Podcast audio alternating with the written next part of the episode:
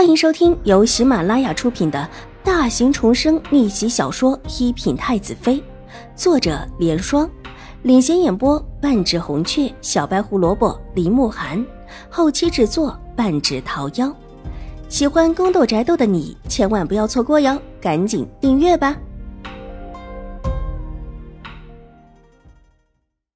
第五百九十七集。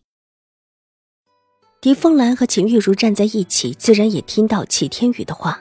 见齐天宇居然关心秦婉如，当下刻薄道：“哎，你说的什么话呀？会不会说人话？”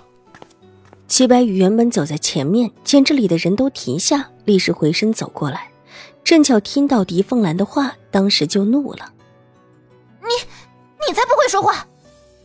狄凤兰被他骂了一句，也恼了，把手中的帕子一甩。一把拉过狄言的手，大哥，我们走。秦婉如生不生、死不死的，跟我们也没有关系。反正不是跟着我们出来的，到时候别运气不好，卖到那种地方就行了。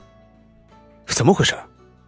狄言之前也走在前面，这会儿听到动静才过来的。我二妹妹不见了，怎么办？若是父亲和祖母发现二妹妹不见了，一定不会饶了我的。秦玉茹一脸的惊慌。眼泪都快掉下来，捏着帕子看着齐天宇，很是无助。我去找找。齐天宇说完，转身就要挤回去。我跟你一起去。如果找不到二妹妹，我我怕。秦玉茹看起来越发的可怜，但却还是抹了抹眼泪，跟着齐天宇挤了过去。狄言想要拉住秦玉茹的手，毕竟她现在跟着另外的男人出去。让他颇有一种很不舒服的感觉，但他动作慢了一点秦玉茹这时候已经跟着他走了。我去看看。齐白羽道，也没有顾及狄言几个人，转身离开。方才这位就是狄言兄的未婚妻。原本跟着狄言的几个人中的一位公子，指着秦玉茹的身影，笑着问。狄言的脸涨得通红，气愤的点了点头。只觉得秦玉茹给他丢脸了，当着他的面，不但跟个男子走得这么近，而且还扔下了自己跟人走了，这让他的脸往哪里搁？他妹妹不见了，他去找她。就方才那位，虽然小了点儿，长得可真出色，不知道有没有定亲啊？又一位公子问道。方才站在狄言的身边，看到秦婉如的时候，立时惊以为天人。当下连话也说不出来，这会儿才回过神来。还没吧，还小呢。等我们走吧，应当就在附近。方才挤了一下，挤到边上去了。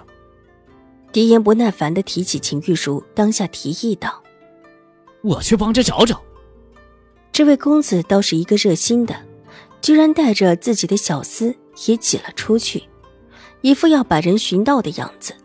秦婉如其实。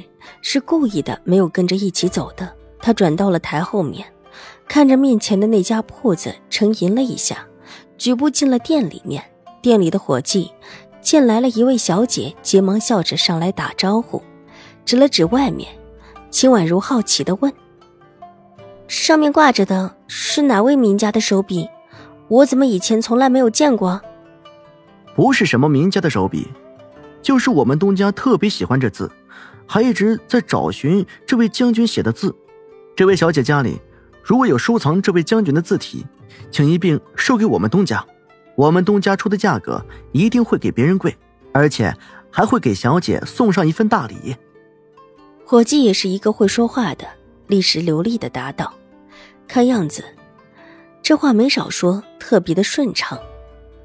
是哪位将军的字？”秦婉如越发的好奇了起来。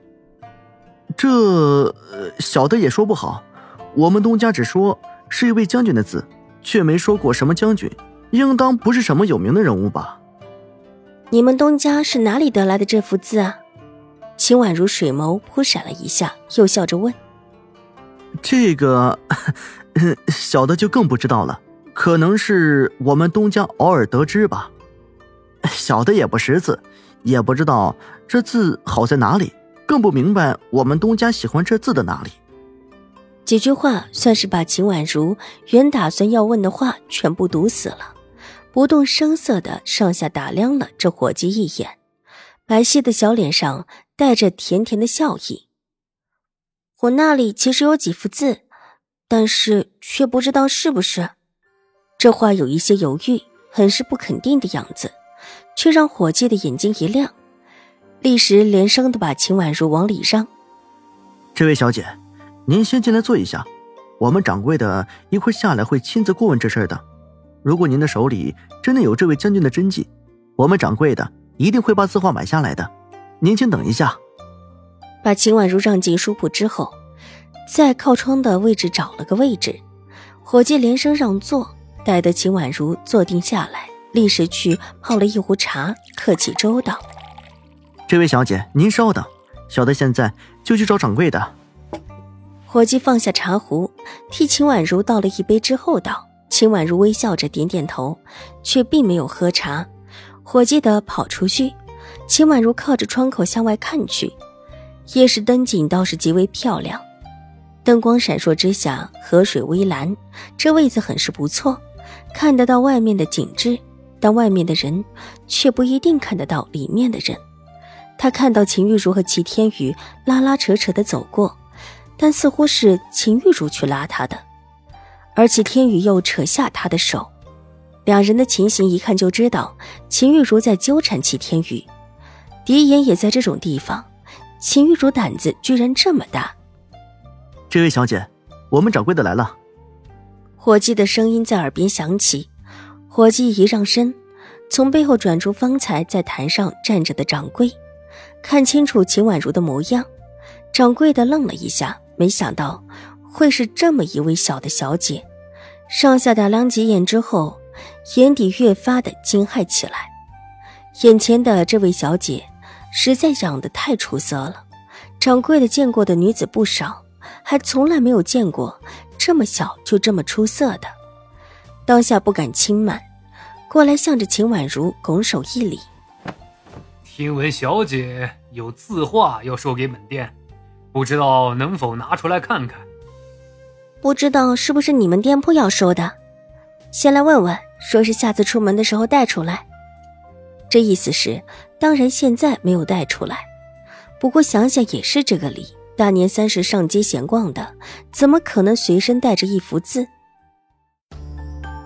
本集播讲完毕，下集更精彩，千万不要错过哟！